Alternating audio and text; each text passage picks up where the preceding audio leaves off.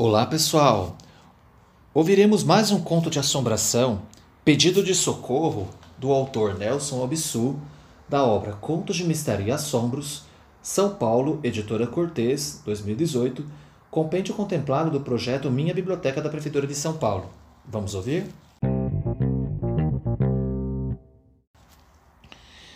Pedido de socorro. Sempre tive interesse por histórias, fosse de aventura, encantamento, mistério, humor ou qualquer caso realmente acontecido. Quando eu era menino, minha avó passava horas contando uma história mais bonita do que a outra. Alfabetizado, comecei a ler conto, romance, crônica ou página policial do jornal. O cinema e o teatro vieram depois, apresentando-me outros bons enredos. Adulto, trabalhei no recebimento e na expedição de materiais. Serviço de atender muitos motoristas, transportadores de mercadorias de vários pontos do Brasil, próximos e distantes. Entre uma conferência e outra de material, eu possibilitava um tempinho para um papo.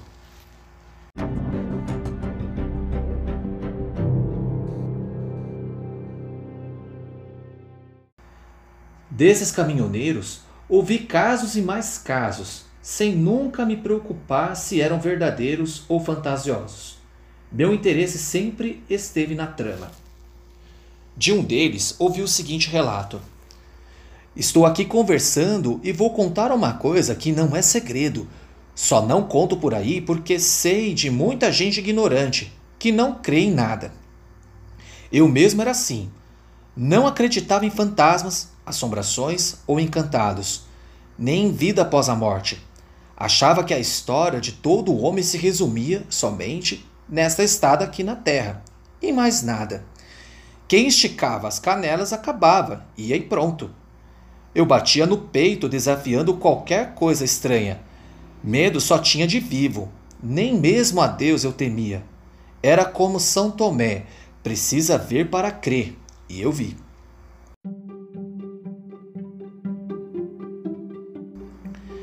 Parou de me contar a história para checar a quantidade de mercadoria que a empilhadeira havia embarcado no seu caminhão. Fiquei aguardando. Fazer o quê? Na verdade, eu queria arrancar a continuação do relato, mas tive de esperar, porque se falasse qualquer coisa, eu ia interromper sua contagem. Finalmente, ele deu por certa a carga e continuou. Na época, eu estava transportando soja do Mato Grosso para São Paulo. Numa noite, vinha dirigindo e cantarolando uma música com o rádio quando, num retão, avistei um vulto acenando no meio da estrada.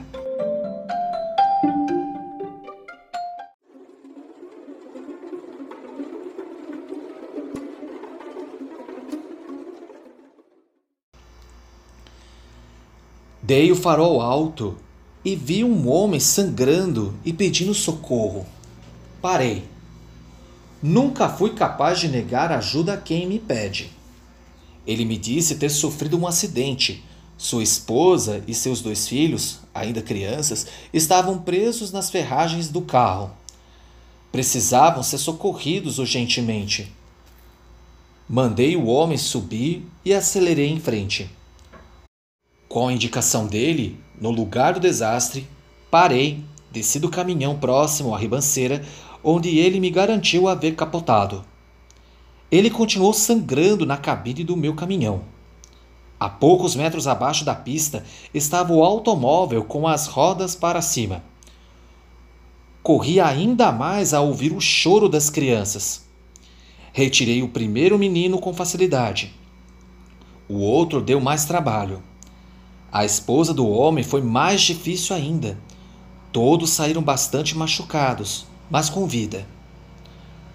Quando fui tirar o motorista do carro, eu me dei conta de que era o homem que havia me pedido socorro na estrada.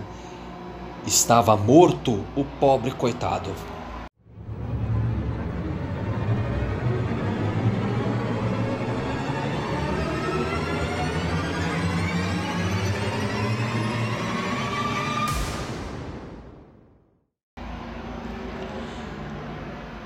Olha, mais dois estrados acarregados.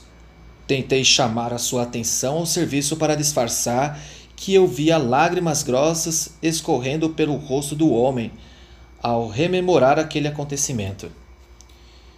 Disso tudo, agradeço a Deus, continuou, pois eu, que chegava a bater no peito, desafiando qualquer coisa estranha, podia topar com algo mais amedrontador. Assim não. Graças a Deus, meu destino foi melhor. Aprendi salvando quem podia ter morrido naquele fim de mundo que é aquela estrada.